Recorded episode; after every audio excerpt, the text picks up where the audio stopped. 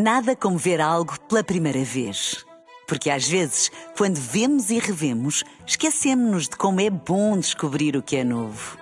Agora imagine que viu o mundo sempre como se fosse a primeira vez. Zais. Veja como se fosse a primeira vez.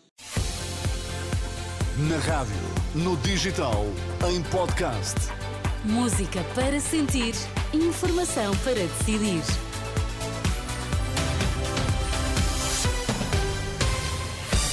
Está na hora de atualizarmos a informação aqui na Renascença com o André Rodrigues. Bom dia. Quais são os destaques a esta bom, hora? Bom dia, Inês. Greve dos guardas prisionais pode comprometer transporte de reclusos nas próximas duas semanas. Futebol Clube Porto recebido com protestos dos adeptos depois da derrota da última noite em Aroca. Pode estar comprometido o transporte de reclusos para os tribunais. Os guardas prisionais iniciam esta terça-feira uma greve que tem duração prevista de duas semanas.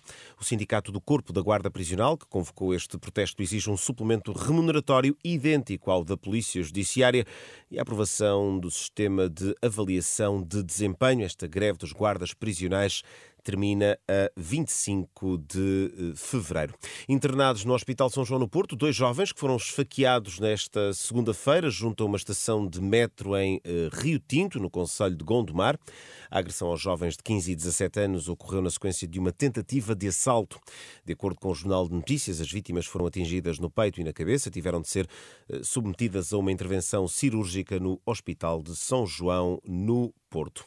a equipa do Fóculo Porto eh, foi contestada na última noite à chegada ao estádio do Dragão, no regresso de Aroca. A comitiva portista ouviu palavras de desagrado de um grupo de adeptos que aguardou a chegada do autocarro eh, com os jogadores e equipa técnica após a derrota em Aroca. O Porto perdeu por 3-2 fica mais longe da liderança do campeonato. Os portistas estão na terceira posição, a sete pontos de Sporting e Benfica, mas com os Leões eh, a terem menos um jogo.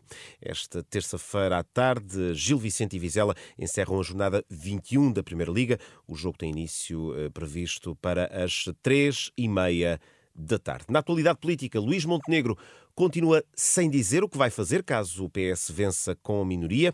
No frente a frente da última noite com André Ventura, o líder do PSD insistiu, no entanto, que não é não e estão excluídas quaisquer possibilidades de um entendimento com o Chega para viabilizar um governo de direita.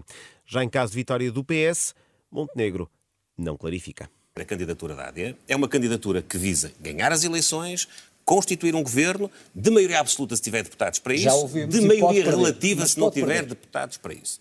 Eu não vou equacionar mais nenhum cenário. É este. Não a opção que, que nós temos no dia 10 de março é os eleitores entre, deveriam saber. Entre Pedro Nuno Santos e Luís Montenegro.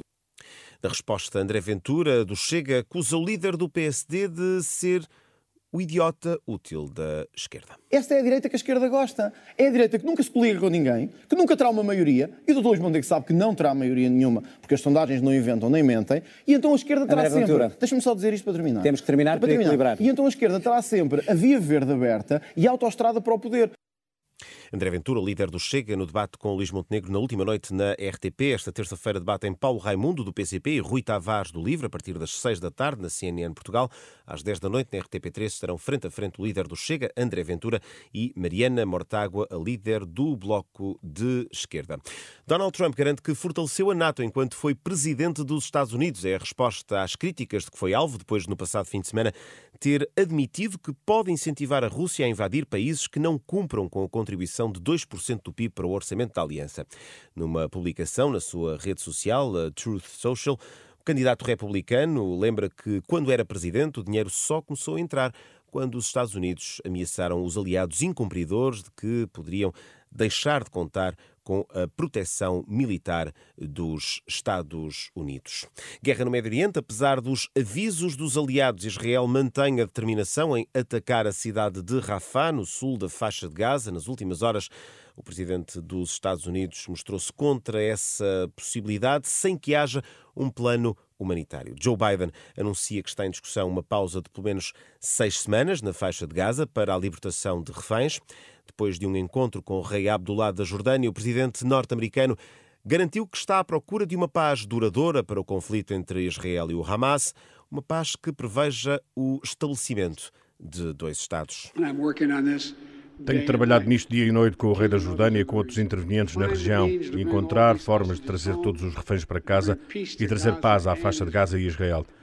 Uma paz duradoura e uma solução de dois Estados. Tal como o rei e eu discutimos hoje, os Estados Unidos estão a trabalhar num acordo para a libertação de reféns entre Israel e o Hamas, o que traria um período imediato e sustentado de calma a Gaza por pelo menos seis semanas. Período durante o qual poderíamos então aproveitar o tempo para construir algo mais duradouro. O presidente dos Estados Unidos, Joe Biden, precisamente para esta terça-feira está previsto um encontro no Cairo entre o diretor da CIA e elementos da Mossad, secreta israelita, eh, para conversações sobre um quadro que permita a libertação de reféns e uma pausa prolongada na faixa de eh, Gaza.